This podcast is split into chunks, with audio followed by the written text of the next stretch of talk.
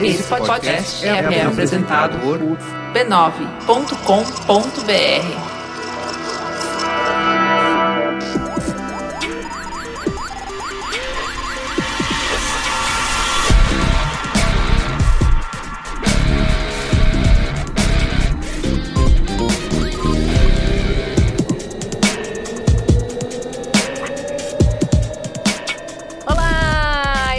sou Juva Lauer em mais um Braincast do golpe dentro do golpe. Carlos Menino continua preso na solitária Frimerigo. Enquanto isso, a gente se diverte, a gente toma vinho e a gente reúne bons amigos para falar de bons temas. De Altarte. Comigo, um gênio dos quadrinhos, Fábio Yabu, o pai da Luna. Estou acenando e ninguém está vendo. Oi. O maluco do Pedro Estraza. Ah, obrigado pelo adjetivo. o editor interino do B9. Interino. Se você, se você leu o B9, você está lendo as matérias que o Pedro aprovou. Provavelmente. Espero. Não é? E a Lívia, que é muito fã do Miyazaki, storyboarder e animadora. Sim, eu faço quadrinhos também no tempo livre. Que quadrinhos? Ah, eu também. Olha só que coincidência. Olha só, que mágico. Por que será, né? É, eu faço um quadrinho chamado Boitatá Espacial. Que legal essa Procurem. ideia. Procurem saber. Sim. Tô procurando. Olá, personas. Meu nome é Caio Corrêa, sou editor do programa e dando uma folga para Juliana, afinal de contas, poucos sabem o quanto essa mulher canelou para levar tanta coisa nas costas durante os últimos meses, está aí nessa última semana descansando como merece. Eu preciso passar para vocês uma informação extremamente importante, que é falar sobre a Braincasteria Gourmet, esse grupo maravilhoso que pauta este programa, que tá lá todas as discussões mais importantes da Rede Azul, que não tem um passarinho, estão ali.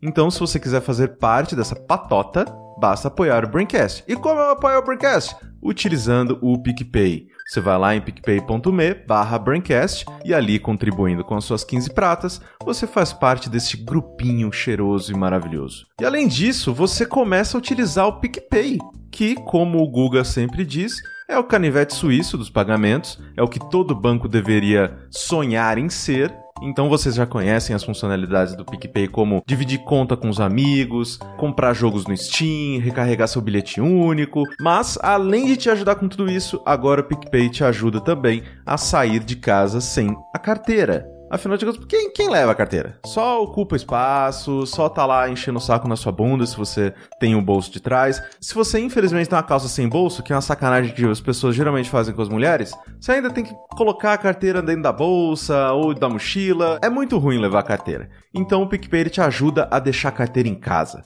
porque você pode pagar utilizando o PicPay nas maquininhas Cielo. E são mais de um milhão de estabelecimentos para pagar com o PicPay. Então vou explicar para vocês rapidíssimo como é o processo. Você está lá no estabelecimento, você pede para pagar com QR Code. Na maquininha o lojista digita o valor, ele escolhe a opção de receber via crédito e aperta o botão verde. No seu PicPay, você abre o leitor de QR Code e você escaneia o código da maquininha você pode pagar utilizando tanto seu cartão de crédito ou o seu saldo que está lá no aplicativo de tanto cashback que você não cansa de ganhar. E fim, acabou. Você confirma, tá pago, tá lindo, você está livre para sair e aproveitar mais a sua vida carregando menos peso com você. Então é isso, mensagem dada. Fiquem aí com o último episódio do Golpe Dentro do Golpe.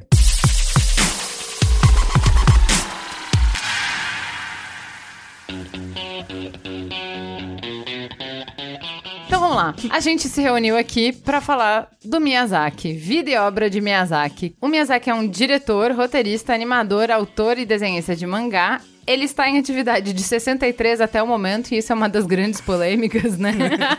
Sim. Ele, ele sempre fala que ele vai parar, é o último filme. Tá cansado, quer ir embora, mas ninguém, todo mundo tá querendo que ele faça mais um trabalho. Eu vou fazer um parênteses nessa apresentação dele para perguntar quem já chorou que era o último filme do Miyazaki. E... quem não? Quem não tá? Você acreditou, Ebu, que era o último filme no do Shihiro Miyazaki? eu acreditei. No Shihiro? Mas depois... Vidas ao vento. Shihiro, cacete. Teve. Caralho. Tanta coisa. É, foi inocente. É, vai acontecer a mesma coisa com o Tarantino. Vai, vai, é, é, sempre assim o papo, sempre. É incrível. Então tá bom. Da trajetória dele, uma coisa que eu queria salientar é a avaliação dele no Rotten Tomatoes, que a maior nota de filme dele é 100%. Qual que é? Only Yesterday. Eu não sei qual é o título em esse- português. Não é dele. Não é dele. É do Takahata. Bom, aí desculpa que eu brigue com o Rotten Tomatoes, não sou obrigada. Porra, tem Tomatoes. E o menor, é o que tem a nota mais baixa, é 84%. E aí eu fico pensando, caramba, Caramba. From Up on Poppy Hill. Que é do filho dele. Ou seja, Na sombra do pai. ou seja, o Rotten Tomatoes tá cagando pra ele, mas é isso. Devem ter considerado, tipo, Ghibli no geral, né? É, já é um bom indício do, do standard de qualidade que a Sim. Ghibli tem, né, na- no mercado, né? As pessoas querem ver os filmes da Ghibli, tipo, por um motivo muito especial, né? Ah, e mesmo quando ele não dirige, escreve, ele também produz, né? Então, Sim, ele ainda é um tem o filme nome Ghibli, né? ele faz Ah, parte. é, é que tem isso também. Quando você entra no Rotten Tomatoes, ele, tipo, coloca todas as coisas, ah, o que ele, tipo, narrou, que ele fez o roteiro, que ele qualquer coisa conta como, né? Pô, mas se tudo que ele participou, a menor nota no Rotten Tomatoes é 84%, né? Porra, Tá que invejável, parabéns. né? É, exatamente. Ele não flopa. Ele Não nunca flopa. flopa, né? Possível flopar. Impossível. Então, mas vamos lá. Qual é o filme preferido de vocês do Miyazaki? Meu é Náutica. Sério? Ai, que legal. E foi é engraçado que ele nunca tá na- na- no top, né, das listas. Tá sempre, tipo, em segundo, terceiro, décimo na, do New York Times. Mas, pra mim, acho que é o Miyazaki Quintessential, sabe? Por quê? O que que te pega lá? feminista, feminina, é, o universo, a própria composição do universo da náutica, sabe? Tipo, tudo, as criaturas e os cenários e tudo, é, tudo é tão complexo, é- existe tão mais do que, o, do que o filme mostra, e você percebe isso a cada cena. Eu acho inacreditável, inacreditável náutica. Pra mim é o melhor e, Então, mas o, então o que você tá dizendo é que o que te encanta nele é a capacidade de construir mundos. sem dúvida, sim. O mundo da náutica e de todos os outros, os outros filmes, né? Mas é que em náutica é, é muito tridimensional. Sabe? Isso tem muito em outros filmes também. O que eu acho incrível nele é que, por exemplo, quando você vê um personagem indo de um cômodo a outro de uma casa, você consegue criar um, um mapa tridimensional na sua cabeça de como é aquela casa, sabe? Isso, isso é uma coisa muito do Miyazaki. Mas na náutica você consegue criar todo mundo, sabe? Saber mais ou menos onde estão as criaturas e o que cada uma faz, sem que ele precise explicar, sem que nada disso seja dito, sabe? A- a- aquele universo funciona na sua cabeça, eu acho isso, isso inacreditável. E fora a influência que náutica teve em tudo, né? Tudo. Eu, eu reassisti esses dias e foi incrível ver, tipo, isso aí é Zelda, ah, isso, aí, isso aí é tipo Final Fantasy, isso aí é não sei o que, sabe? Isso é Pixar, sabe? Isso é Valente, isso é Up, tipo, tudo, tá tudo ali. Então, se você não tem tempo pra assistir nenhum desses filmes ou jogar nenhum desses jogos, tipo, assista a Náutica que você já tá bem coberto. Ai, que legal. E você, Pedro? Eu Acho que é Totoro. Totoro Ai, é, meu também. É, difícil não ser Totoro pra mim, porque é uma coisa tão. Eu não sei, eu tenho filmes na minha cabeça que tem essa coisa do. A maneira co- como representa a infância, sabe? Tipo, eu acho que o Totoro tem esse dom de abordar a ingenuidade, mesmo é, toda essa leveza, né, da, da infância, né, de uma forma que a gente não, não vê em outros filmes do tipo, né? Então é. E tem todo o tema ecológico dele também, que é uma coisa que vai sempre reverberar, né? O Mononoke tem muito disso também, mas o Totoro, é, pra mim, é uma coisa que é muito especial, assim, muito difícil achar em outros filmes isso, entendeu? Então é muito. É foda, né? Em outras palavras. aí. É, eu gostei. Pra mim, o Totoro também é o meu filme preferido. Eu vi pra pauta agora até. Tem pouco tempo. E eu gostei da delicadeza das relações, que eu acho que isso é uma constante nele, da delicadeza dos personagens, né? Gostei da trilha. E eu acho assim, ele trabalha com uma fantasia que ao mesmo tempo que é é impressionante e tal. Não sei porque tem algum elemento que parece que ela é tão familiar, né? Que, que, sei lá, pa- parece que. Ah, eu queria também um Totoro. Já pensou que legal um Totoro? que incrível. Sabe o que eu acho? sabe o que eu acho mais encantador em Totoro? É um detalhe muito besta, mas pra mim foi o que me marcou na primeira vez que eu assisti em japonês, sem saber nada do que tava acontecendo, e foi o que me chamou a atenção dessa última vez, que é o pé sujo das crianças. Conforme a história vai passando e elas vão indo de um cômodo pro outro, ou brincando na floresta, o pé vai ficando mais sujo. Cara, isso é de uma atenção aos detalhes, sabe? Sim. É inacreditável. Então, eu gosto muito da relação das irmãs. E assim, eu acho que é- é essa relação não é de dizer, ah, ela gosta muito da irmã, ah, ela cuida muito da irmã. É muito no, no gesto, né? No jeito que ela pega a irmã quando a irmã tá cansada, no jeito. Assim, tem coisas muito pequenas que tornam aquilo verossímil, né? Que fazem aquilo conectar com a gente. E a relação delas com o pai também é muito bonitinha, né? Então, assim, é nisso que eu falo que é feminista, que é um outro olhar. É um olhar que é muito, assim, diferente do tradicional, do básico, do esperado, do clichê, né? Não, é que é uma visão do cotidiano muito bonita, né? Tem tantas cenas deles limpando a casa, cozinhando. É recorrente, né? Nos filmes Isso é dele. muito comum. Acho que é um pouco daquela coisa que ele fala do vazio, do- que não é o momento de ação, mas, tipo, que vai construindo esse dia a dia dos personagens. Acho que é o que você falou, que, que dá pra ir imaginando todo um mundo em torno disso, que não é só aquilo que a gente tá vendo. É, exatamente. Muito, é, muito sensível. é né? que o vazio é que dá espaço pra que você consiga Uhum. assimilar as construções que ele vai fazendo, né? Exato. Esse filme, pra mim, eu achei ele delicado. Eu acho que é isso. É uma, é uma mão leve pra mostrar as coisas, né? Pra mostrar as relações, pra mostrar as meninas crescendo, descobrindo as coisas. E E eu acho mostra coisas tensas também, né? Tipo, a Sim. aflição de quando a irmãzinha some. Ou até a figura do Totoro não é 100% Não, ela é né? bem ambígua, é meio, né? meio ambíguo. Mas é apresentado de um jeito fantástico, né? E, Que Cara, é- e tem- isso que eu tô falando do fantástico, mas que, que flerta com alguma conexão que a gente tem, que eu não sei se é com os nossos sonhos, Hum. onde é que isso faz sentido. Mas, por exemplo, aquela cena que eles estão fazendo as plantas crescerem com a mão, sim. isso não é tão. Isso é, muito. óbvio. Eu já sonhei isso, eu já pensei que isso dava. Em algum momento isso já fez parte. Já fiquei do lado da horta fazendo assim, tipo, cresce. Tipo, faz sentido aquilo em algum nível que não é o racional. Embora seja absolutamente fantástico, ao mesmo tempo não é, né? É muito familiar aquilo. Então, esse também, pra mim, é o preferido. E o seu? Ai, eu fico meio no empate, acho que entre a viagem de Chihiro e Princesa Mononoke. Acho que a viagem de Chihiro eu vi quando eu era criança, tipo, no cinema, então foi bem emocionante pra mim. Entregou a idade. Ih, sou baby.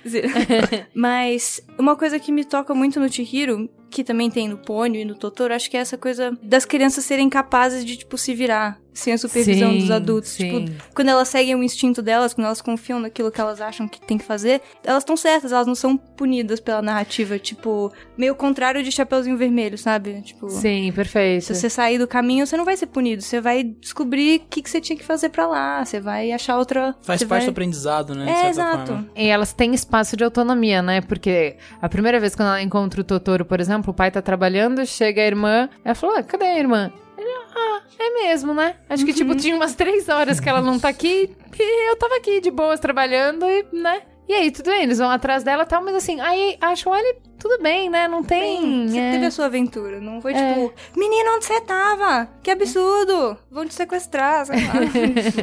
E isso tem muito a ver com o processo criativo do, do Miyazaki, né? Porque eu não sei como é que foi Totoro, não sei se é comum a todos os filmes, mas ele vai criando os storyboards junto com o roteiro. Né? Eles vão criando as cenas, tipo, ah, isso aqui tá legal, isso aqui faz sentido. E tipo, vão indo, isso deve ser uma loucura, assim, né? tipo, um produtor, executivo, Como assim né? você Meu não tem o Deus. roteiro, né? Morrendo.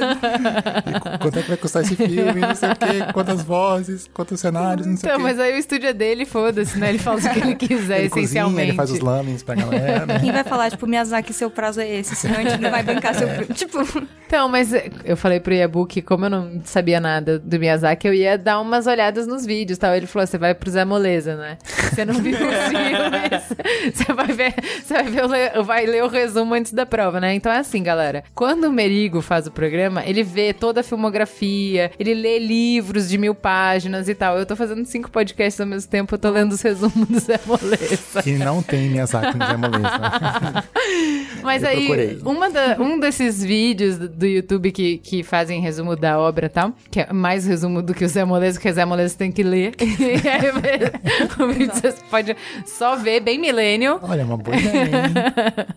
Um Zé Moleza em vídeo, seria ótimo. Gente, Ele fala que o Miyazaki, ele- às vezes ele faz, tipo, só um frame. Separado da história. Ele fala, tipo, ah, teve uma ideia, eu vou fazer uma cena que era o lago. E ele acha que aquela cena, separado de qualquer coisa, sem antes nem, nem depois, ela tem que ter um significado nela mesma. Você tem que olhar pra ela e ela tem que te contar uma história. Ela tem que te fazer. Não contar uma história, mas ela tem que te fazer sentir alguma coisa. E, cara, isso é muito foda, né? Muito difícil. É levar pro nível hard lá no último grau, né? é, comparando com o roteiro ocidental, né, onde você tem muito marcadinho no roteiro, tipo, ah, esse é o plot point número um, esse é o plot point número dois, essa frase aqui ele vai repetir, ele vai falar no primeiro ato do tipo, você já dançou com o demônio sob a luz do luar, e aí, tipo, no final do terceiro ato, você já dançou com o demônio sob a luz do luar.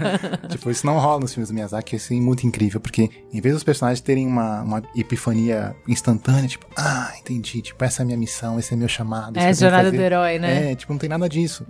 O personagem vai construindo isso ao longo do filme, da história, né? Tipo, numa taça de vinho, tipo, na água que ele toma antes de ele tomar o vinho, no cigarro que ele fuma, e aí ele vai andar, tipo, e contempla, aí, tipo, fica o vento batendo na cabeça dele. E aí ele abre o guarda-chuva e começa a chover, sabe? E aí, tipo, e aí passam dias e dias e dias e, tipo, não acontece nada. Né, mas você vê que aquela realização tá acontecendo dentro do personagem. Uhum. Isso eu acho muito incrível, porque ele consegue fazer uma cena que ela é on camera e off camera ao mesmo tempo. Nossa, é verdade. É muito incrível, porque esse tal do demônio sob a luz do luar tá acontecendo dentro do personagem. E você vê. Só que você não vê ao mesmo tempo. Então, é- é Sim, não é narrado, É, né? não é narrado. O, o off lá, agora ele está pensando sobre. Sim, né? a morte da mãe que levou a isso. Não, Tem muita coisa que não é dita, né? Mas tá embutida lá no filme. Que nem. Não sei se é muito pôr carroça na frente dos bois, se eu falar, tipo, do, do Vidas ao Vento. Mas, sabe, o personagem não tem esse dilema não, explicitamente de será que o que eu tô fazendo é certo? Será que é moralmente correto? Mas ele toma a decisão dele e faz, sabe? É, então, eu tava até pensando nisso, porque é um filme que vai falar do cara que criou os aviões da Segunda Guerra, da- do Japão pra Segunda Guerra Mundial, né? Que é um tema super pesado, de certa forma, e acaba sendo um filme super leve, porque em nenhum momento você vai ver uma cena o cara tá, tipo, vai ter um diálogo que os caras vão falar assim, não, porque a gente tá fazendo, será que isso é errado? E, tipo, isso vai ter aquela confrontação, cena no close, no cara lá, tipo, pensando, puta merda, o que eu fiz. é tudo, vai ser um filme sobre a relação dele com a mulher e sobre a paixão dele pelos aviões, e aí toda aquela coisa do, vai entrar em outras questões que o Miyazaki sempre gosta, né? Que é, tipo, coisa da natureza, vai entrar coisa na- do voo, né? Que eu acho que é, uma- eu acho que é o é o que torna mais aquela sensação de despedida do Vidas ao Vento, era É. aquilo, né? Tipo, que ele vai pegar o voo, que é uma coisa tão libertadora nos filmes da Ghibli, e vai jogar pro, tipo, cara, esse voo não é exatamente a coisa mais despida de pureza, né, agora. Então, é, é muito legal, assim, o Vidas ao Vento, agora falando mais propriamente dele, assim, como é tudo muito contraditório. No final do filme, você, você tá, tipo, umas coisas bonitas, mas ao mesmo tempo, caralho, que tragédia grega de 300 mil É. anos, sabe? Eu Tem, acho tipo, só uns foda. drops, assim, de personagens de fora apontando, tipo, ei, o que você tá fazendo é meio hipócrita. Tipo, ele tenta ser legal com as criancinhas e elas meio que fogem dele. Ele fica, tipo, poxa. O amigo dele fala pra ele, ah, você, tipo, você sabe que a gente tá fazendo avião pra guerra, né? Tipo, essas crianças estão passando fome. É o máximo, de, é o máximo de conversa, né? É tipo, máximo, é tipo, tipo, mas ah, não, não, passa né? disso, não tem o dilema interno sendo explicitado, assim. Não, o maior nunca, conflito né? é, sei lá, o terremoto lá no começo do filme, que, tipo, você vê um monte de gente numa situação meio desesperadora, mas depois, tipo, passa. Tranquilo, é só um momento da vida do cara ali que ele ajudou uma, uma senhora com a, a filha lá, que depois você descobrir que é a mulher dele, etc. É Então, muito tem um negócio legal dessa relação dele com avião que eu achei bem legal o jeito que aquele vídeo. Eu, eu e a Boa, a gente assistiu um vídeo que tava falando sobre o processo criativo dele. Que tem gente. Cada um tem o seu, né? E que ele gosta muito de observar. Então, tem em outros lugares eu já vi falar que assim, ele não repete a mesma expressão, ele não repete que qualquer pessoa que passar por perto dele, ele vai desenhar e vai acabar aproveitando em algum filme. Então, faz parte do processo dele observar. E observar a partir de um avião você observa outras coisas, você te dá uma outra perspectiva, um outro ponto de vista. Você consegue ter isso que você falou de enxergar um mundo e tridimensional e enxergar, assim, um avião que tá andando baixo, que nem o que o Exuperi usava. Você consegue ao mesmo tempo ter distanciamento pra enxergar a trama inteira, mas você consegue olhar as pessoas e imaginar as vidas delas, né? Aquela pessoa dentro daquela casa, naquele campo, o que que tá acontecendo? Aquela movimentação, aquele ônibus tá indo pra onde? As pessoas estão dentro do ônibus, estão pensando o quê? Então, dá pra criar mil roteiros quando você tá voando baixo e tendo uma panorâmica e vendo a vida se desenrolar, os dramas se desenrolarem ali, né? É incrível mesmo. Isso, dá- isso fica muito evidente na Kiki, né? Ah, Que, sim. putz, Kiki também, assim, acho que o meu favorito fica em e Náutica e sempre vai ficar alternando, né? Mas em Kiki tem muito disso, você vê a Kiki, tipo, indo ao mercado, cara. Tipo, ela contando dinheiro, sabe? Tipo, são cenas que não levam necessariamente a outras cenas, mas elas vão construindo. As cenas não tem que levar o plot adiante, exato, né? exato. é. Eles vão desenvolvendo o personagem, né? Tipo, é, é, é ela se, preocupando com grana, né? E, e não é uma coisa meio Peter Parker, assim, sabe? Tipo, é- acho que é tão mais profundo, né? Você não vê o Peter Parker ao mercado, sabe? Mas você vê a Kiki indo ao mercado e, tipo, saindo com sacolas e tal, e ela procurando um emprego e pensando, ah, e se eu começasse a entregar produtos, sabe? E você vê ela sobrevoando a cidade, e você sente aquela cidade se formando na sua cabeça também, né? Nossa, é, é muito inacreditável. Eu queria falar um pouco sobre o ritmo. Porque é, ele é absolutamente o oposto do que a gente tá acostumado em Hollywood. Tem uma fala dele, um coach dele, que ele fala assim: as pessoas que fazem filmes têm medo do silêncio. Elas ficam preocupadas que o público vai se entediar, que eles vão se levantar e comprar pipoca. E aí, é um pouco sobre isso, assim, eu- que eu acho que, pra mim, deu o maior impacto de assistir os filmes dele, que é ver que ele dá tempo pra você refletir e isso te faz pensar sobre um monte de coisa. Eu vou falar de um filme que não é dele, mas é do estúdio dele, então tem o- a pegada, né, o- a forma de fazer arte dele, né, que é, ele é muito autoral, que é o Red Turtle, que é um filme de náufrago. Só que assim, o cara chega numa ilha deserta e aí não tem ninguém. E aí não tem ninguém. E aí ele vai comer e não tem ninguém, ele vai dormir e não tem ninguém, ele vai nadar e não tem ninguém, ele vai dormir de novo e não tem ninguém. Não tem ninguém, continua não tendo ninguém. E esse tempo todo que não tem ninguém e não tem nada acontecendo além de não ter ninguém, te dá espaço pra poder pensar, preencher com seus pensamentos. No caso, eu estava pensando muito nesses dias sobre como tá difícil viver em sociedade como tá difícil a gente ser tolerante, como os desafios para nossa tolerância estão cada vez maiores. E aí eu fiquei pensando, enquanto não tinha ninguém ali, que, poxa, óbvio que a gente vai pensar assim, porque a cidade ela traz justamente todos os problemas de você ter pessoas juntas. Então, assim, quando você tá no trânsito, o que, que as pessoas são? Elas são um estorvo na sua vida. Quando você tá na fila, as pessoas são um estorvo na sua vida. Então a, a cidade ela propicia que o encontro das pessoas seja o que te incomoda, né? Você tem que aguentar na reunião de condomínio, você tem que aceitar todo mundo na escola, enfim, e todos aqueles atritos que surgem por várias pessoas juntas. E aí de repente ele tem essa proposta simples, que é assim, então tá, e aí se some todo mundo? E aí? E aí, campeão, como é que você fica? E assim, o tempo que ele te dá de contemplação te permite chegar pra pensar assim, tá, a gente é como espécie, a gente é absolutamente irrelevante. Eu adoraria tentar, viu? Eu e Carlos Merigo adoraríamos tentar. Não Aí é? é Capitão Fantástico, né? Não, olha, eu ficaria bem, ermitão, né? Olha, me parece tentador. Cara, mas é, é isso, sabe? Assim, Carlos Merigo não sabe consertar um computador. Ele não sabe criar um device que vai gerar internet. Ele, ele não sabe nada, ele não se vira sozinho. Entendeu? Ele mal cozinha sozinho. Ele não faz fogo sozinho. Ia se cozinhar. Então, fogo não. é, então, sa- sabe assim, o que eu quero dizer assim, eu fiquei pensando porque, né, náufrago. E aí você tem que se virar. E aí eu fiquei pensando, uma- eu vou com todo o meu plano de comunicação, eu vou fazer um PPT ali e vou morrer de fome, porque eu sou absolutamente incompetente pra sobreviver. Eu preciso de todas as outras pessoas que estão no mundo irritantes do jeito que elas provavelmente serão pra sobreviver, entendeu? E eu fiquei pensando, porque assim, é muito legal, porque o cara simplesmente tá vivendo a vida dele, ele não tá fazendo nada. E aí eu fiquei assim, agoniado, falei assim: "Amigo, você não pode pular porque se você pular e você se quebrar, não tem ninguém. E aí, assim, o tempo inteiro, ele tá fazendo coisas banais, mas você pensa, não tem ninguém pra te ver. Não tem ninguém pra te cuidar. Você começa a achar que não, não tem existe, né? ninguém. Não, não tem ninguém. Daí, assim, a ausência te faz valorizar a presença, né? Aí você fala, pô, é isso, né? Aqui tem. Entendeu? Aqui tem, é um saco, mas também tem. E, pô, o filme é muito bem construído. E eu acho que é isso, assim. Eu poderia, se fosse um filme americano, eu ia fazer um filme tese. Da importância das pessoas, ia ter discursos, ia ter, entende? E a diferença é isso. Ele vai vivendo e você vai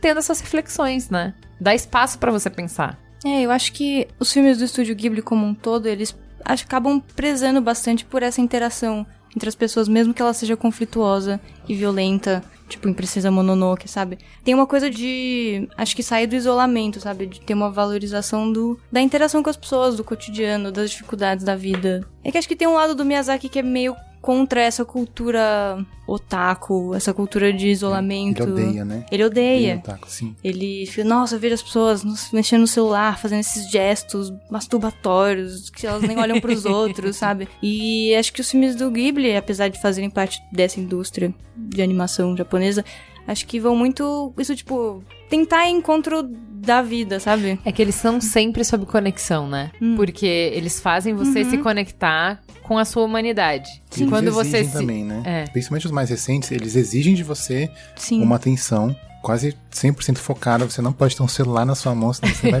perder o bonde. É. né? Principalmente Vidas ao Vento e mesmo Pônio, né? Eles precisam que você preste... Não que você preste atenção em tudo, mas, por exemplo, no Vidas ao Vento tem aquela cena que ele recebe a ligação, né? De que a, a esposa teve uma hemorragia e ele precisa sair correndo pra ir pro... pegar o trem. Mas ninguém fala exatamente quanto tempo ele tem pra pegar o trem. Só que tem um reloginho na parede, cara, que tipo é 10 pras 10. E se você olhar, você vai ver que ele tem 10 minutos pra fazer aquilo. Nossa, Só que nenhum, ninguém fala isso. Você tem 10 minutos para chegar. Tipo, não tem. Eles não gamificam o filme. sabe? Total. Tipo, você precisa prestar muita atenção pra pegar essa cena. E você vê, aí você entende a agonia dele, né? Que ele sai correndo e tropeça e começa a pegar as coisas e a mala e tal. E aí depois já corta pra ele no, no ônibus, enfim. Mas é isso, exige muita atenção, né? E acho que principalmente os, mais recentes. Falando de ritmo um pouco, se você pega os filmes, os primeiros filmes, né? Principalmente o, o Lupin, o Cagliostro, você vê que era uma coisa quase. Eu vou usar um termo ofensivo pra ele, mas é quase Dragon Ball, assim. coisa. Eu sinto que é meio Miyazaki em piloto automático. tiro, tipo, é- vai, é- vai. É tiro e explosão e aviões, óbvio, né? O tempo inteiro. Né? Não tem muito esses momentos de, de contemplação dos personagens. Tem lá o Lupin comendo, né? Que é outra coisa muito comum nos filmes dele, né? Sim, sempre tem alguém comendo, né? Sempre tem alguém comendo. Dormindo, é, é, sempre dormindo assim, no transporte público, São comidas bem memoráveis, né? na chuva. na né? chuva, sempre Esperando chuva. um ônibus. Eu fiquei pensando, tem aqueles caras que fazem crítico de filme mais cabeçudo, eles devem ter algumas explicações boas pro significado de chuva nos filmes dele, né? Porque certeza, sempre tem. O que as pessoas dizem, enfim, cada um tem direito à sua interpretação, mas é que os- o, o próprio clima o- dos filmes dele, não apenas a chuva, mas também o sol, né, o vento também é um elemento muito importante, Sim, né, o ar, vento. né, o ar e o movimento do ar, né, para refletir um estado de espírito dos personagens, né. Essa é outra coisa que eu acho muito genial em Náusica, por exemplo, né, que tem tantas cenas de voo e tantas cenas ao ar livre, né, que, que demonstram como que a personagem se sente. Mas nunca vai ser falado, nunca vai ser narrado. Então, Náusica sentiu que o mundo Nossa, lhe pertencia. não. Tipo, não, pelo amor de Deus. É, então, mas tem o- esse negócio de querer atenção, né? De, do filme exigir atenção de você, tem a ver com esse processo criativo, porque ele é observador, então ele te convida pra observar, de fato, né? Tipo, a gente olha sem ver as coisas, né? A gente tá sempre em outro lugar. Então, assim, realmente observa, olha aqui que tem coisas acontecendo, mesmo Sim. quando não, não é uma explosão, né? Quando é- tem É. coisas acontecendo. Tem Olha detalhes. Ah, desculpa. Tem outra cena no Vidas ao Vento que não é meu filme favorito dele. Eu acho que ele já, pro meu gosto, ele já fica um pouco contemplativo demais. É porque eu não- também não sou apaixonado por aviação. Tipo, não é um assunto assim que não é porn pra mim. Sabe? Tem gente que, Pra ele é tipo, porn. É porn, é. Mas mim, tipo, eu acho ok, acho interessante, acho legal que eu entro numa lata voadora e ela me leva do ponto A pro ponto B, mas enfim. Mas tem uma cena nesse filme que é quando ele recebe aquela peça numa caixa de madeira, ele, ele abre a caixa e a caixa tá forrada com um jornal. E se você prestar atenção, quando ele tira a tampa de madeira, o jornal, tipo, ele incha com o ar. Ai, Cara, é tão sutil. É tão sutil. Eu falei, meu Deus do céu, cara, os caras fizeram isso, né? Eles fizeram na vida real, tipo, ah, olha só. olha como que é. O, o ar faz com que o jornal suba. Mas, cara, se não tivesse essa cena, tipo, ninguém ia perceber. Ninguém, ah, tá vendo, Miyazaki, feio. Tipo, nunca. Né? Mas é, é essa atenção aos detalhes do filme, tipo, é, eu acho inacreditável. Então, mas são coisas que você não notaria se não tivesse, mas é o fato de elas existirem que sem você saber e sem você notar, seu cérebro reconhece aquilo, Você né? dá um high five mental isso- nele o tempo inteiro. Tipo, né?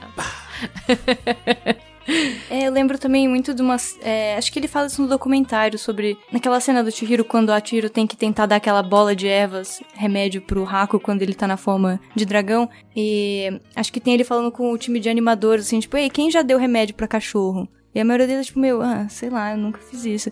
E ele falou, não, vocês têm que, tipo, tentar fazer isso, porque é assim que tem. Se vocês não tiverem essa experiência pra saber como é que é de verdade, tentar pôr uma coisa amarga na boca de um bicho com um dente afiado, sabe? Acho que sempre empurra pra esse lado de, olha como que é de verdade. Você tem que Tipo, ver, né? Tem até aque- aquele vídeo que é bem famoso, que é de um.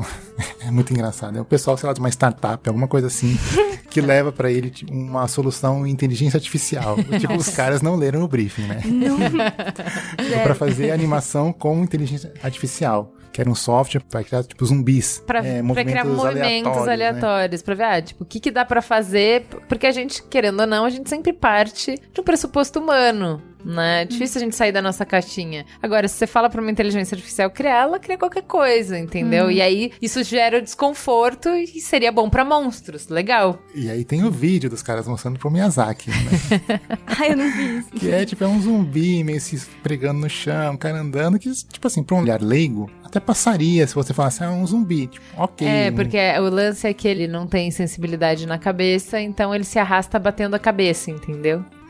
E até aí é minimamente aceitável, né? Mas você vai vendo aquele lance do off-camera do Miyazaki, né? Você olha pra expressão dele, cara, você vê que ele tá gritando por dentro.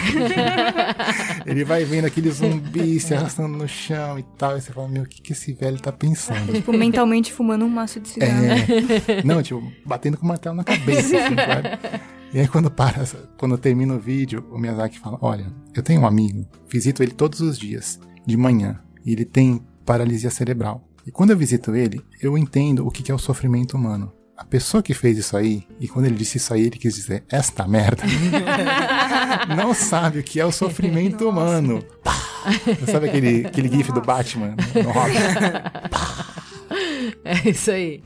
E aí os caras, tipo, eles desmontam os caras de um jeito. Não, mas é só um experimento e não sei o quê. Tipo, tudo bem, tem o lado deles também que realmente era só um experimento e óbvio, né? Tudo Não, tem, e você né? tem que continuar fazendo. Exato. Eles estavam mais pra descobrir o que, que a inteligência artificial é capaz de fazer do que propriamente por criar o próximo filme, entendeu? Não era esse. Eles Mas- estavam descobrindo uma tecnologia nova, que hoje faz uma coisa tosca, amanhã faz uma coisa legal, e beleza. Sim, sim. Mas é, eu acho que ali ele faz uma defesa de uma coisa que é muito importante pra ele, que é pra que que você conta a história. Entendeu? Assim, o foco dele sempre é desenvolver a emoção humana. E sempre a partir da observação, né? É. E ele até fala isso. A pessoa não sabe o que é o sofrimento. Tipo, você tem que ver uma pessoa sofrendo, você tem que ver, sei lá, um cachorro se alimentando, ou uma pessoa tomando uma taça de água antes do vinho, sabe? Ou como que a pessoa, tipo, coloca o- o- a cinza do cigarro no, no cinzeiro, enfim, tudo isso, sabe? Tudo isso é observado e aí ele cria os personagens a partir disso, né? Nunca ao contrário. Sim. É, mas você tem que se importar.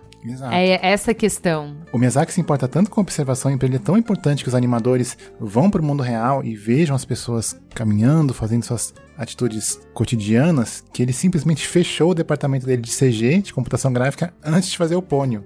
né? Que é uma coisa né, inconcebível hoje, né? Então aqueles caras que foram levar pra ele aquela solução de inteligência artificial, né? Foram bater na porta errada, né? Nem Vai leram no no briefing, Spielberg, que tinham ido falar com o John Lester, né? Sei lá com quem, né? Mas foram no cara errado. Tem uma outra coisa que é bem característica dele, de construir esses personagens por conta dessa observação. Se você parar pra realmente olhar as pessoas e tiver interesse, você vai ver que as pessoas não são uma coisa só. Né? Então, eu acho legal que, assim, sempre os personagens principais dele, todos os personagens, na verdade, eles têm multifacetas, né? Então, assim, ah, não é uma menina super corajosa. Tem uma entrevista que ele fala de uma das personagens, eu não sei se é essa do Totoro, que ele fala, ah, ele é- era uma menina de 10 anos que tem uma característica que sempre me chama a atenção das meninas de 10 anos, que ela é preguiçosa. E não é que ela tem que overcome a preguiça dela, né? Tudo bem. É, tipo, crianças são assim, né? É, não, assim, esse- ah, eu- alguns personagens são impulsivos, né? Outros personagens têm vários problemas de lidar com a raiva, né? Como é dessa princesa, como que é o nome dela? Mononoke. É Mononoke. É, tem sérios problemas, né? De gerenciamento de raiva. Morder outros seres, né? Mas eu, eu fico pensando os no, vivos. no Princesa Mononoke, parece que só o Ashitaka é meio, tipo... Parece que ele não tem muito, muita falha, né? Ele é, tipo, meio perfeito. Eu tenho, um Tipo- pouco, eu tenho esse problema com o Lupin. O Lupin, ele é muito, pra mim... É, enfim, o primeiro filme, né? Mas eu acho ele um personagem muito invencível, assim. Né? E ele tem as falhas dele, ele é um ladrão, mas não passa muito disso, né? É óbvio, né? É o primeiro filme dele. Mas é, é muito legal também você ver essa evolução, né? Tanto da narrativa dele, né? Que o Lupin é um filme bem redondinho, assim, em, em termos ocidentais, né? Tipo, bem dividido os atos e tal, mas aí depois ele já, já vai pro Náutica e Porco Rosso e Kiki. Aí é muito incrível como você vê que ele vai. Parece que ele vai se libertando, né? Desses padrões mais. Não que sejam ruins, melhores ou piores, né? Mas é diferente, é, É sair diferente, dessa, é. dessa trilha que todo mundo já trilhou. É um né? eufemismo para melhor, né? Diferente é um Não, mas. Rola uma emancipação até, né? Porque Exato, o uma Nausicaa e o. Lupin são da- antes dele fundar o Ghibli, né? Sim. Tudo mais. Então o Ghibli eu acho que ele já tem mais liberdade pra fazer as coisas, então ele vai também amadurecendo o trabalho dele, né? Então. O Náutica ainda tem a figura da vilã, né? Tem essa dicotomia que, é- mesmo que haja, ainda é uma coisa que tem vários tons, né? Sim. Não é o- tipo a, a mulher má e a, e a boa, a princesa do bem, né? Não, é, é uma Sim. coisa muito mais né, profunda. Mas enfim, é, é muito legal você ver essa evolução dele, né? essa, essa, não é nem evolução, né? Essa emancipação do- dos trabalhos dele e até dessa exploração do vazio, né? Que não é vazio, né? É um vazio com significado. É, por isso que eu acho que talvez eu tenha esse problema com o Nausicaa, porque foi depois que eu vi o Mononoke, sabe? Então, e o Mononoke já é um pouco mais na frente Parece ali. um pouco proto-Mononoke. É, né, então Nausicaa. tem essa questão e tipo, eu acho que o Mononoke pega tanta mais questões assim. Eu gosto do Mononoke meio que você o filme meio que começa e parece que você tá tipo no capítulo 30 de uma história de longas séculos É, assim. é. E é muito incrível porque tudo é muito épico. Tem as, as- as criaturas divinas da natureza ali que é, e é uma coisa muito incrível de se ver assim, sabe? E é de novo nesse nesse, nesse aspecto. Tipo, não há bem e mal exatamente. Na, Sim. há É. pessoas interessadas e outras não tão interessadas assim, né? Certos a- É, objetos acho que ali. no Princesa Mononoke é muito bem construída essa posição que tem a, a Eboshi, né? Que ela meio que fica colocada como a vilã, mas ela é uma personagem que você entende os motivos dela, né? Ela tem uma responsabilidade para com a vila que ela governa, ela quer ajudar os doentes, ela quer tirar as mulheres de uma vida de, sabe, de exploração. Ela tem vários motivos para fazer aquilo que ela tá fazendo. Ela não é tipo uma vilã que você pensa, nossa, do malzão. É, com- não, não é, não é assim, não é uma vilã com motivações banais. Não é o. Doutor Destino, né? É, Não, Thanos. ninguém- eu ia falar do Thanos, mas fiquei quieta aqui. Me recolher minha insignificância. Mas esse negócio que você tava falando de o personagem não tem que overcome uma personalidade, acho que me pegou muito porque a Nina tá saindo dessa fase, mas no Totoro tem isso, ele mostra direitinho a birra dos três anos.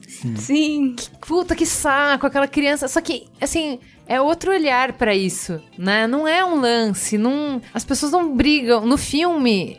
Ninguém briga com a criança do jeito que a gente briga, do jeito que a gente não sabe lidar com uma, um meltdown de três anos, sabe? Da criança gritando no meio do supermercado, no meio do shopping, que está te envergonhando e que você não quer que aquilo aconteça e tal. E que você espera a racionalidade de uma criança de três anos. e espera que. Não é assim. Cara, é, é muito foda, porque, assim, nos pequenos detalhes, nas expressões corporais, na, na fala, no momento em que acontece, é aquilo, é, tá muito bem representado o que significa, só que o entorno não é o que a gente tem, né? As pessoas não reagem dessa maneira. Eu achei, cara, isso também foi uma coisa que pra mim foi forte. E é isso, ela não tem que melhorar nesse aspecto, é só um fato, isso acontece, né? E a, e a vida se desenrola apesar disso e a partir disso também, né? É, tem essa característica dos personagens dele, né? Porque geralmente você pega os filmes ocidentais, né, que seguem bem by the book, né, a jornada do herói, né? Você vê como o personagem foi do ponto A pro ponto B, né, e quais obstáculos ele teve que passar até chegar lá. Nos filmes do Miyazaki não. Muitas vezes o personagem saiu do ponto A, continuou do ponto A, e tipo, tá tudo certo.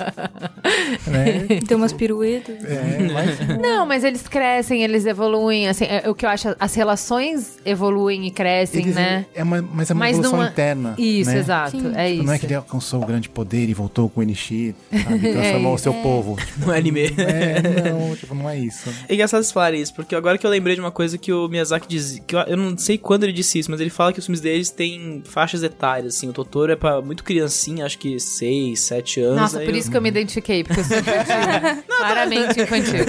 Não, também amo o Totoro por causa disso, é essa coisa da ingenuidade Você muito na pureza, lá, né? né? Então Tipo- você- ele te leva de volta pra aquilo ali, ele pode ser feito pras crianças, mas ele pega os adultos também. Tudo bem, o Vidas Vidas ao Vento é tipo, sei lá, pessoas com 24 pra cima de idade, né? Eu acho difícil uma pessoa com menos de 18 anos ver aquele filme e falar, putz, me identifiquei total com o arco desse protagonista, E que sabe? curtam muito aviação, né? É, então. Muito. Nossa, nem, acho que nem o maior dos nerds infantis de aviação vai falar, caralho, que filme fantástico. Vai falar, que porra de sonho é aquele que ele encontra o cara italiano e que.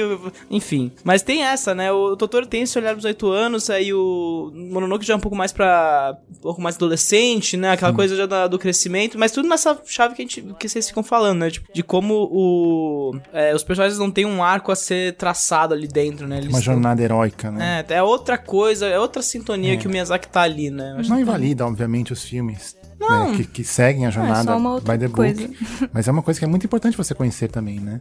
Porque te traz um, um outro olhar e, e te mostra que é possível, né? Porque muitas vezes quem fica muito preso né, a essa narrativa mais. Ao- aos roteirinhos do Sid Field, É, né? Vamos- exato. Mas posso Pode falar? ponte, ah, pode Posso falar? Eu, eu- agora você falando isso, eu, eu tava. Tive um insight aqui que talvez assistir esses filmes onde o desenvolvimento da trama não acontece por acontecimentos, por feitos, por glórias, e é um desenvolvimento interno, seja o nosso é, elixir, a nossa salvação contra o empreendedorismo de palco. Porque no final do dia, o que, que a gente tá? Tá todo mundo com essa pressão de que você tem que ser alguma coisa incrível, não é mesmo? Que você tem Você tem que né? começar só com 50 mil e virar bilionário. Que você tem que, Estagiário que é sabe... presidente da empresa em três anos. Isso, Parece sabe que assim? A, coisa que é feita com a mão é tipo uma. É a perda isso. Tipo, ganhar dinheiro em cima de coisas que Nem Não, existe, mas é, é só. é, o, o- o caso dele é mais transcendente do que isso. Não é uma crítica ao modelo econômico, mas é uma crítica a esse raciocínio, sabe? Porque, vai, todo mundo que morou em cidade pequena ou que teve uma comunidade, seja uma família, uma igreja ou tal, conhece essa trajetória que é você reduzir a vida de uma pessoa a Marcos, sabe? É um fato E a né? fulana? Ai, fulana casou bem, teve dois filhos, fez faculdade, agora trabalha numa empresa legal. Entendeu? Ai, o seu primo. Ai, não deu certo, menina, não deu certo na vida e na. Então a gente tá acostumado a ver a nossa vida ser reduzida, às vezes nessas jornadas A metas. pobres, né? A metas, né? E a gente vê, a gente tá em setembro gravando, não sei quando é que vai pro ar, que é um mês que a gente fala bastante sobre prevenção do suicídio. E tem muito a ver isso, assim, se a vida que vale a pena ser vivida, se uma vida boa é uma vida em que se conquista coisas, em que você olha, né, chega no final do ano, né, no Réveillon, ou chega no seu aniversário, no marco que você quiser, você precisa olhar pra trás e dizer que você conquistou coisas, se é isso que faz a vida valer a pena, aí a chance de você falar que, puta, então eu não fiz nada, então não valeu a pena, é muito grande. O que os filmes todos dele falam é que tem uma jornada interna. A personagem está diferente quando ela como terminou o filme de quando ela tava no início. As relações estão diferentes. Então, assim, depois que. Totoro, depois que vivemos tudo isso, eu vejo a natureza de um jeito diferente. Eu vejo a minha irmã de um jeito diferente. Nós três, sem mamãe, conseguimos funcionar de um jeito diferente em entendeu? Não, ninguém construiu uma casa, conquistou independência, ninguém nada disso, entendeu? Eles estão no mesmo lugar que eles estavam antes. Talvez a mãe nem volte pra casa nunca, não dá pra saber, entendeu? Mas eles estão diferentes, um monte de coisa aconteceu. Mesmo isso que você falou do empreendedorismo de palco, eu acho que as pessoas, até por estarem muito viciadas nessa narrativa mais hollywoodiana, elas sempre ficam esperando aquele chamado da aventura. Né? Que tem todos os filmes, todas as histórias do Sid Field, etc. né? Você divide só. só algo, saco de Novo, não né? temos nada contra, e funciona, tem histórias ótimas, né? É, não, claro. Mas a pessoa fica esperando aquele momento de epifania, sabe? Não, porque eu tava no bar aquele dia e eu vi uma mosca se chocando contra o vidro e pensei, putz, Agora vai, é, né? agora vai. né? Esse é o meu chamado da aventura e às vezes não é assim. E aliás, 99% das, das vezes não é isso, né? Então acho que os filmes do Miyazaki, nesse sentido, são muito mais realistas, né, do que essa narrativa que a gente já tá acostumado, né? Porque você vê aquela realização chegando no personagem, cara, lá, sei lá, pelo final do segundo ato, se é que, se é que ela vem, né? É uma coisa muito orgânica, né? Muito, Sim. E, e na nossa vida é assim. Tipo no. Eu pensei no Kiki agora, que tem um momento dela en- entra em crise, sabe? Ela não consegue mais voar. Sim, e não consegue mais E- falar com o gato. É, ela começa a perder aquilo que era que ela achava que era a função dela pra vida. E o jeito como ela resolve isso não é também tipo, uou, pronto, resolveu. Tipo, ela interage com outras pessoas, ela conversa com aquela menina que é desenhista. É tipo um processo bem natural até É, ela ela, vai construindo, né? até ela E achar você vai caminho. vendo, e de novo, se você não presta atenção, se você fica na segunda telinha, você não pega. né? Você não pega isso. Não, e, a- e eu acho legal, né? A gente fala como não existe essa coisa do arco e tudo mais, mas é, é uma realidade que é tudo resolvido no fantástico, que é tudo resolvido nos lim- no, campo imaginário que a animação providencia, né? Então, ele tem todo tipo de liberdade estética pra fazer o que ele quiser. Então, se ele quiser contar a história do cara, do criador dos aviões do Japão, e meter o louco, fazer uma sequência de sonho que ele vai encontrar o criador dos aviões italianos ali, vamos lá, sabe? Vamos, vamos mostrar o que o cara queria fazer desde o princípio, sabe? Você vai, tipo, entender a realização dele a partir desse encontro com o personagem e tal, entendeu? Então, é, existe essa, essa coisa do Miyazaki que eu acho muito foda, assim, como tudo é essa beleza, é o que vocês falam, de, orga- de orgânico, né? E é uma beleza tudo você ficar meio fascinado com aquilo, meio que cagando pra história, sabe? Tipo, não, é, o importante é saber, pô, o cara vai, é, vai, vai, vai, vai criar o avião em que ano, vai- qual avançou em que, qual- quantos anos passaram pra ele chegar nessa coisa, sabe? O, o Vidas ao Vento é, tipo, muito, é é uma cinematografia muito densa, né? Tanto que quando tinha aquelas partes mais convencionais, tipo, olha como ele foi deste ponto a este ponto, fica uma coisa meio até arrastada o filme, né? Tipo, não é, não é importante pra Não, você. tem sequências e sequências do cara fazendo contas, né? fazendo É. equações. Mas vira uma cena fantástica, né? Não tem uma hora que ele tá escrevendo, daí tipo as páginas começam ah, a voar, sim, e sim, daí... é verdade, sim. Que tá imaginando o primeiro vai avião, nessa- ele vai ver o, o apoio, né? Que ele vai, ele vai Sim. ver que o apoio tem aquela coisa estendida. Mas acho que essa transição é legal, né? Tipo, de quando sai do momento de Do fantástico Do pra fan- realidade. É verdade. Então, mas ele, ele mescla essas duas coisas de um jeito legal. Por exemplo, no Totoro, o- a hora que elas estão esperando o ônibus e ela oferece o guarda-chuva pro monstro. Deixa eu ver, é um monstro, né? Não Uma compartilha das mesmas coisas que a floresta, né? gente, né? E ele gosta do... E aí, tipo, adora o guarda-chuva e tal. E assim, é... De novo, eu acho que tem alguma coisa... Ele conversa com alguma coisa que o nosso racional não consegue capturar, entendeu? Uhum. Ele tem um diálogo que é em outro nível e que faz total sentido. Mas é o consciente dele, né? Ele mesmo fala isso numa entrevista. Ele fala que as crianças precisam ver coisas que elas não vão entender na hora. E que Os com o adultos tempo- também, viu? É, mesmo os é, fala, precisam. as Você não vai pessoas, né? aprender. de tempo, cara, elas né? vão processar aquilo e vão entender, né? E, cara, o cara tem que ser muito corajoso pra fazer um filme, né? Com essa premissa, né? Sim, talvez as você use imagens não que você nem entender, sabe. né? Tanto que o É, Ghibli, eu, eu eles- gosto que ele não explica, né? Ele não explica, né? Ah, esse monstro aqui é assim, por quê? Não, foda-se. É, não, você é guardião da, floresta, guardião da floresta, você é uma entidade mística, foda-se. É só um bicho gigante que isso ali, isso é tudo que você precisa saber, entendeu? Não, mas a- a- o Ghibli, ele funciona muito fora da vertente do mercado, o cara tem que produzir, né? Tanto que, tipo, eles fecharam há uns, do, uns 3, 4 anos atrás, tipo, porra, não tem como financiar mesmo, é isso aí. E agora estão voltando, né? Tipo, ó, vamos produzir aqui, pá, pá, pá. Tipo, não... Tanto faz, não precisa ter uma coisa produção, né? Você vê a Pixar, que é a principal herdeira, né, deles, no mercado. E agora tá entrando cada vez mais no mercado. Precisam fazer continuação, precisam fazer mais IP, né? E aí vai, vai virando outra, outra coisa, né? E a Ghibli não, a Ghibli continua a mesma coisa. Por isso que eu acho que eles mantêm esse status, né? Essa aura de, puta, olha todos esses filmes maneiros. Você pode ver o Memórias de Marnie, que não é nem do Miyazaki, nem do Takahaka, e tipo, mete da o pau ali, vamos logo, né? E é incrível, né? Sim. É, é que acho que o estúdio Ghibli funcionou de um jeito bem diferente do resto da indústria de animação, assim, sabe? Uhum. Acho que teve uma preocupação em, tipo, treinar, formar animadores e, tipo, empregar as pessoas de verdade. Ao contrário de grande parte da indústria que funciona na base do freela e da terceirização, sabe? É tenso. Nossa, imagina que seja tenso pra caralho mesmo, cara. Uma outra coisa que eu queria puxar, que assim, é, é gritante nas obras dele, é o espaço que ele dá pra mulher e o jeito que ele retrata a mulher. Posso falar mais do que isso? Quando ele fez isso? Né? Porque ele não fez isso hoje, né? seguindo uma tendência, seguindo né, o Me Too, nada disso. Ele fez isso em 79, 84 e sempre foi uma coisa muito constante. Isso dentro da cultura todos japonesa. Dentro da cultura Sim. japonesa. Cara, é, Puta, o- é que muito. homem, cara. É muito louco Ó, você da ver porra. sim. a história do cinema japonês, que é ser completamente dominada por diretores homens e tudo mais, e chega nos Não, anos 80. cara, é- é, mulher não podia entrar em reunião. Até, sei lá, há 10 anos com o mercado de agência, quando a gente foi atender um cliente japonês, uma grande montadora japonesa, atendimento da contra a mulher, ela não podia na reunião. É, não, acho que o máximo de diretora que a gente teve. É, tudo bem, né? Mantém o diretor, mas a diretora em cinema japonês, só uma atriz trabalhava com Mizoguchi. Muito tempo atrás teve espaço, né? Mas aí você chega depois da número bago ali, anos 80 e tudo mais, a Ghibli é fundada e começa um monte de histórias de mulheres em- empoderadas, fortes, ou de qualquer. Nem precisa ser isso, né? O Totoro são duas meninas que estão aprendendo a crescer, estão aprendendo a amadurecer. Mas é sobre elas. É, então. elas é, faz o teste de Bechdel. Na época que nem existia o teste de Bechdel,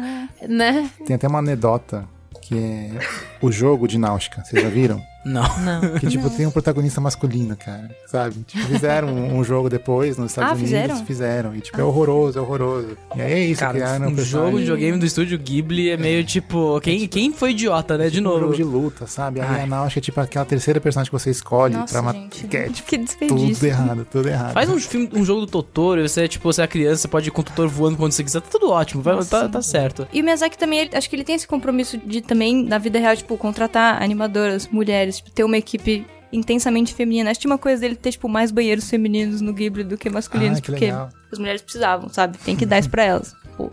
Muito bom. É o olhar, né? Que eu acho que o jeito que ele retrata não é como melhor, não é como superior, não é tipo. Que é uma discussão que a gente já teve bastante, por exemplo, na Mulher Maravilha, que é um olhar sexualizado, que é um olhar. Não, tipo. Tem uma ingenuidade que é meio... Tem. Não, e, e tem um, um- É genuíno, né? Um respeito. É um. É um representar de uma mulher que parte da observação. Então ele realmente nos apreende.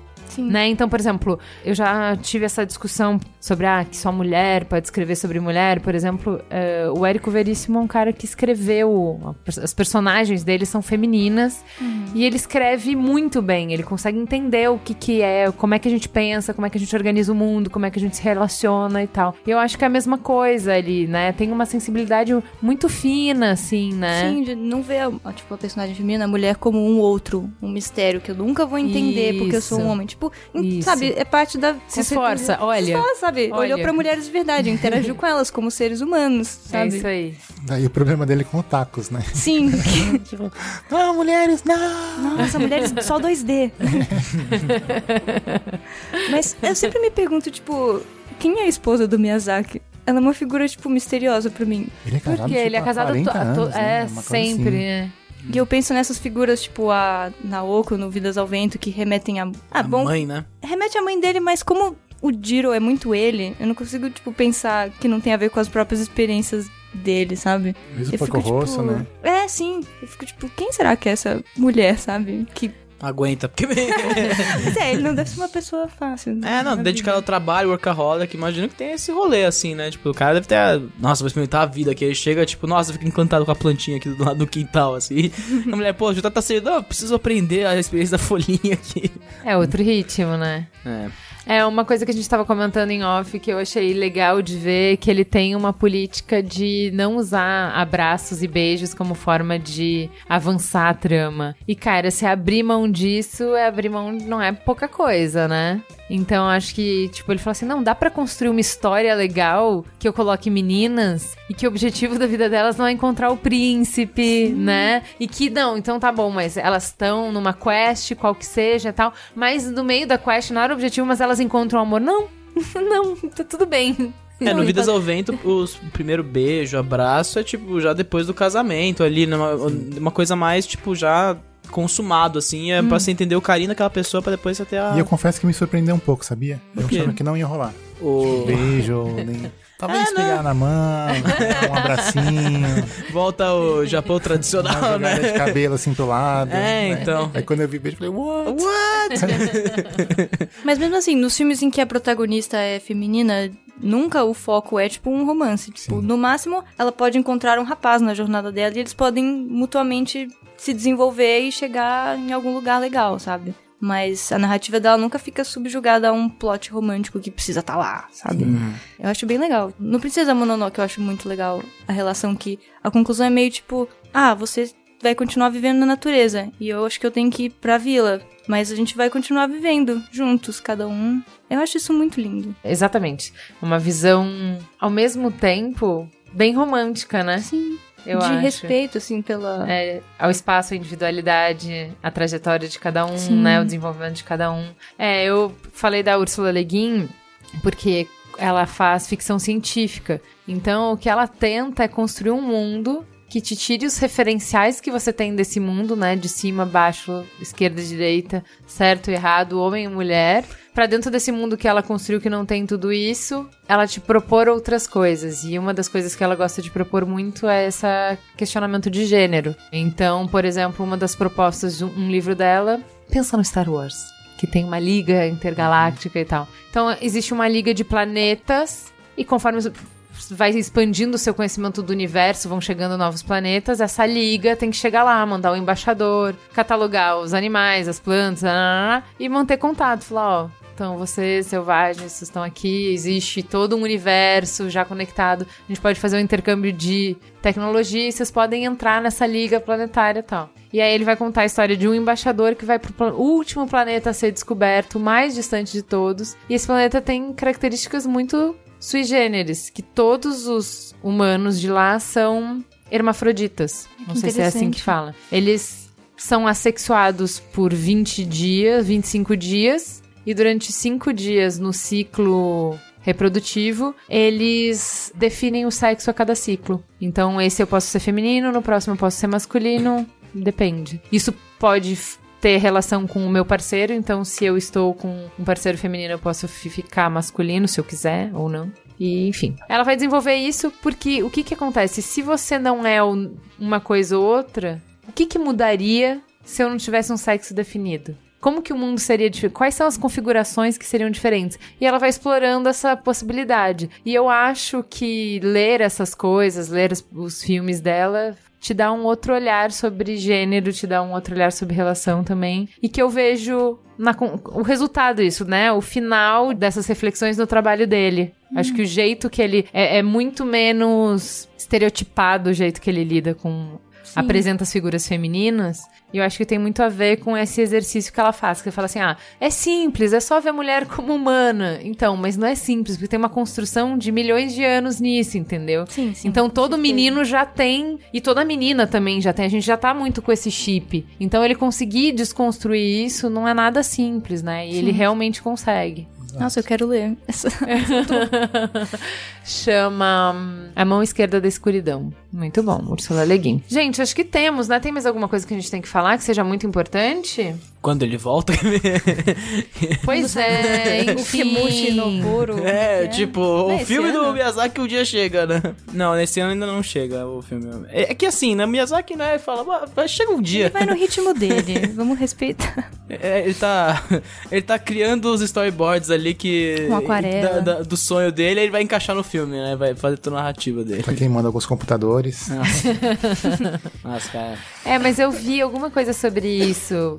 Ainda vai demorar dois anos, é uma coisa assim. né? Não, nem tem Só- previsão, nem, nem tem storyboard, não tem nada acontecendo assim. Tipo, o filme não está acontecendo, ele está em desenvolvimento, entendeu?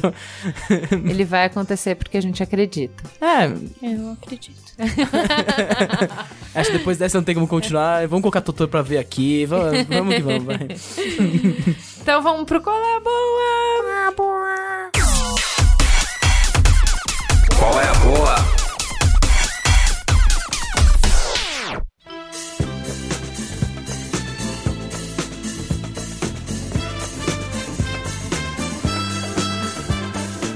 Qual é a boa? É de um jogo que não foi lançado ainda no momento presente, mas tá todo um hype. na- Homem-Aranha? Homem-Aranha. Óbvio, né?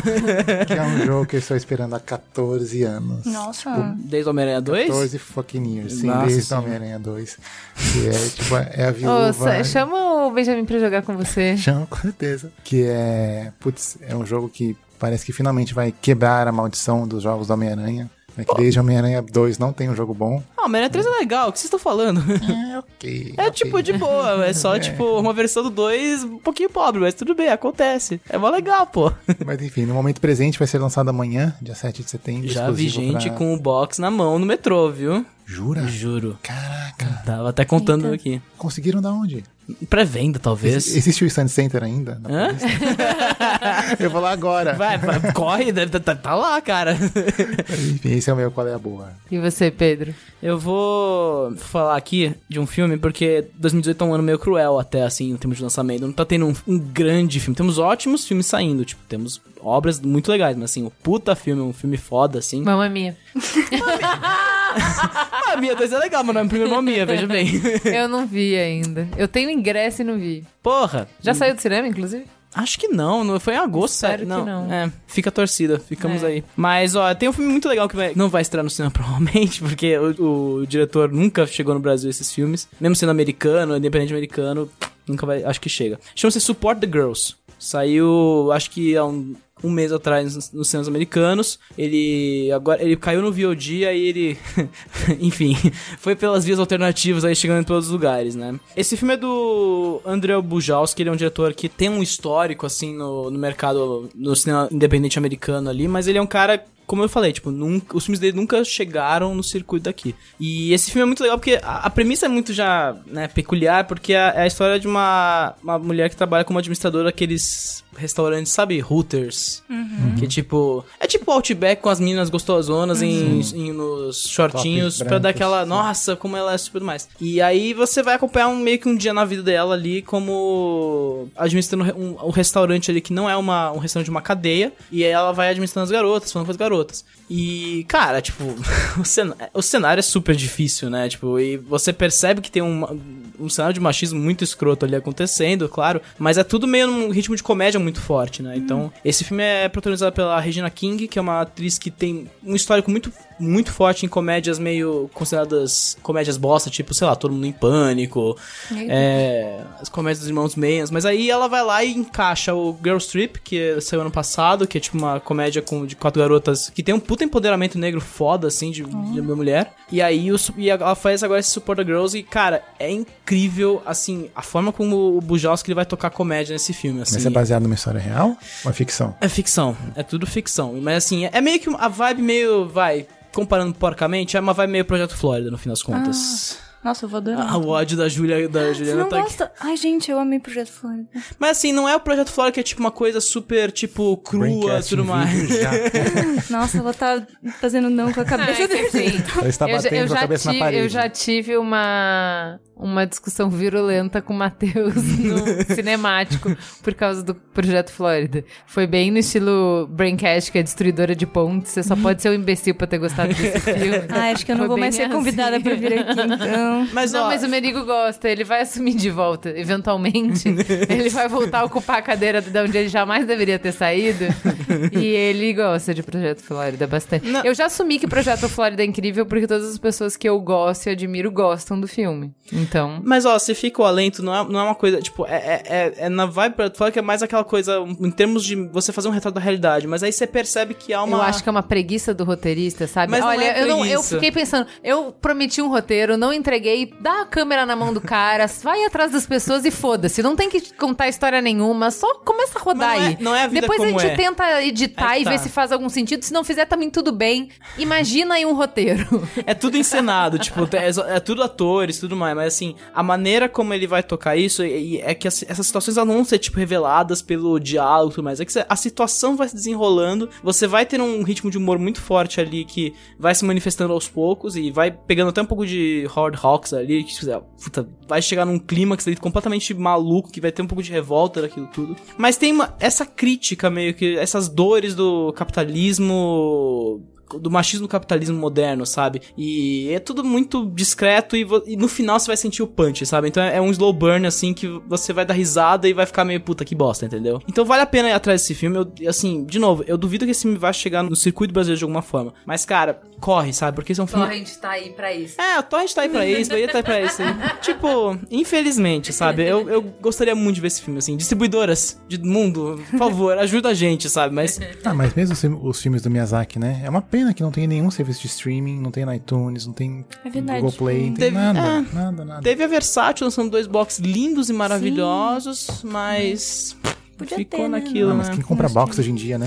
Eu tenho, eu, Eu tenho como os dois. vários box. Nossa. Eu tenho o primeiro, eu gostaria muito de ter o segundo. Posso indicar um anime? Já que a gente Claro, deve. Otaku, otaku sujo na mesa, vamos lá. É, mas fiquei xingando cultura otaku, mas na verdade. Você é, suave esses becos, eu, né? eu, eu tô nesse buraco. Mas eu queria indicar um anime bem legal que chama Hanebado. É sobre badminton feminino. Nossa. Nossa! Pense num tema específico. É bem. o primeiro que você conseguir. Não, existe. Anime de esporte é um, é um universo. Mas Cara. esporte feminino é uma, é uma raridade. Ainda mais nesse estilo que é tipo Cara. sangue nos olhos, suor, sabe? De- Realmente. Só consigo pensar em super campeões aqui, sabe? Mas tem Ah, muita mas é coisa, futebol, cara. né? É, então, Tem de- futebol, Tem homem. de coisa- natação, é. tem de vôlei, tem de. sei lá. Mas Todo dia uma descoberta desse É legal. mundo maravilhoso dos É legal, otakus. é né? legal. é bem intenso. Acho que tem esse lance de observar a vida real. Várias pesquisas de badminton colegial. Viu, seu otaku?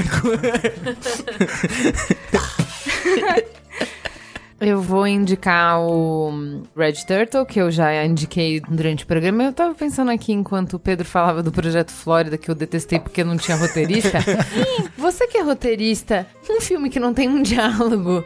E eu tenho essa, essa percepção, entende? O que eu amo nesse filme é o que eu desprezo no Projeto Flórida. Tipo, tem uma história elaborada pra caralho, não tem uma frase, não tem uma palavra. Eu não sei como é que o roteirista faz esse roteiro, mas tem. Tem muita história, entendeu? Tem um roteiro. Mas você fala sobre a construção? É, porque ele, ele tem que escrever tudo. O cara vai pra lá, ele faz isso, faz aquilo. Aí ele, né, ele tem que escrever. Só que ele só descreve ações, no caso, né? Pois é, mas no caso do Ghibli é justamente o contrário, né? Ele só É- desenha e é foda-se, não desenho e tem roteiro. O storyboard, tipo, essa cena tá legal, essa cena faz sentido, essa cena é orgânica, eles vão, eles vão fazendo. De novo, é, o- é o pesadelo do no planejamento. né? Não, né? é, então, é, esse filme é lindo, fala sobre hum, solidão, fala sobre a importância de família e. Ou, na verdade, isso foi o que eu entendi. e Você vai ver ou- outra coisa sobre superança, sei lá. Você vai ver o que você quiser, porque não tem falas. Então você vê o filme que você quiser. Eu achei, sério, lindíssimo. Fiquei muito impactada. Várias paquitas de perna aberta. Eu acho que é isso, é um, é um filme que tem completamente outro ritmo, mas te dá espaço pra pensar. Então, assistam. Também não tá em nenhum serviço de streaming, mas tá na locadora do Paulo Coelho, fiquem à vontade. Ele já nos liberou pra isso. É isso, gente. Temos um programa Yay! e até a próxima semana. Obrigada. Tchau, tchau. Valeu.